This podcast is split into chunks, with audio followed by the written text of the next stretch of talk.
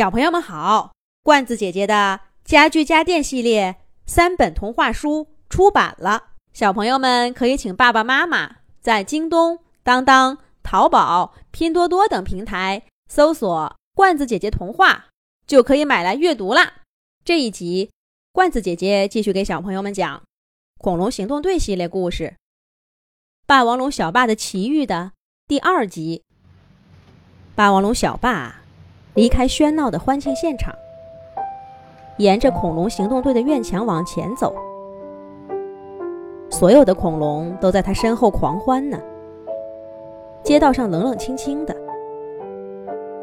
只要想到那些看似公平的奖项，小巴心里就不舒服。一向爱热闹的霸王龙战士，这会儿倒觉得这清冷的街道更适合他的心情。小巴迈着大步子，飞快地往前走，左拐右拐，不知不觉走到一个陌生的街区。熟悉的景物飞速闪离，再走着走着，连街道都不见了。小巴走进一座暗黑的森林，高大的蕨类植物。比行动队总部大楼附近的更原始，而且好像从来没有被修剪过似的，放肆而自由地生长着。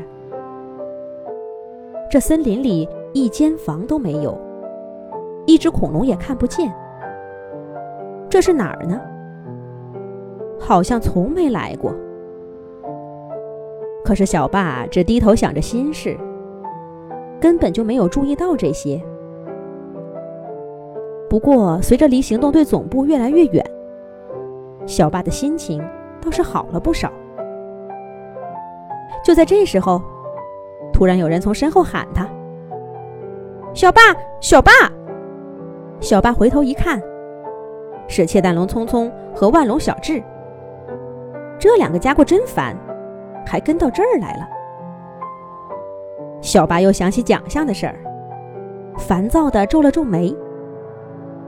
可是还没等他走过去，聪聪和小智就迎上来拉住了他，急匆匆地说道：“小霸，总算找到你了，快来，大家都等着你呢。”小霸一听这话，不高兴地甩了甩手说：“你们回去吧，我一个人待会儿，我对那庆祝活动没什么兴趣。”庆祝活动？什么庆祝活动？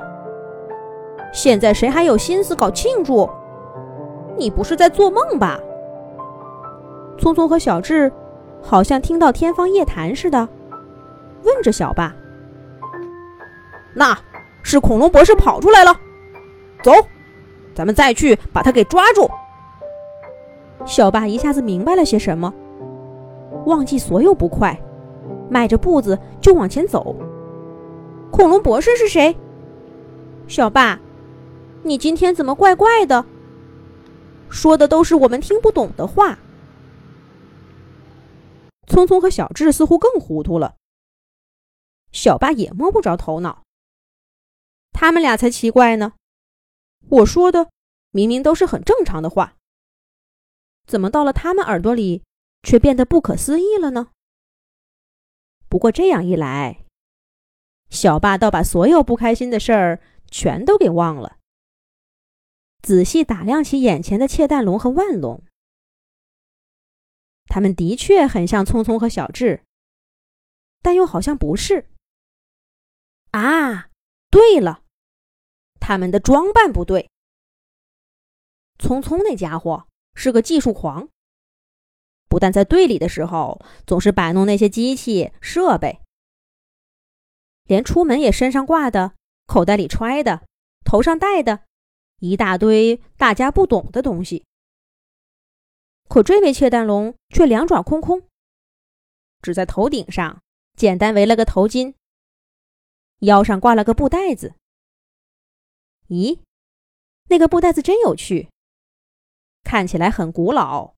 还有手绣的花纹呢，可花纹并不精致，倒是有种粗粝而原始的美感。小霸从来都没见过。那只万龙更有趣，它头顶上戴着一个盾牌式的面具，刚刚应该是因为要跟小霸说话，才掀开到头顶去。平时戴在脸上，那么大的个子，一定十分威风。这两个家伙挺有趣的呀。可这两个家伙，哦，我明白了，你们不是聪聪和小智，那你们是谁？小霸脱口而出。而直到此刻，他才发现自己周围的世界是如此的陌生。头顶的天空好像蒙了一层永远散不去的阴云，呈现出暗沉的铅灰色。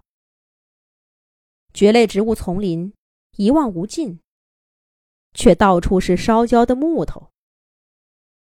稍有的几棵还带着绿叶子的树也显得蔫巴巴的，好像随时会倒下。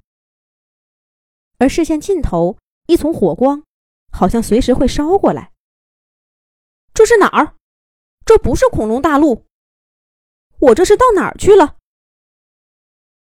前面这两只恐龙又是谁呢？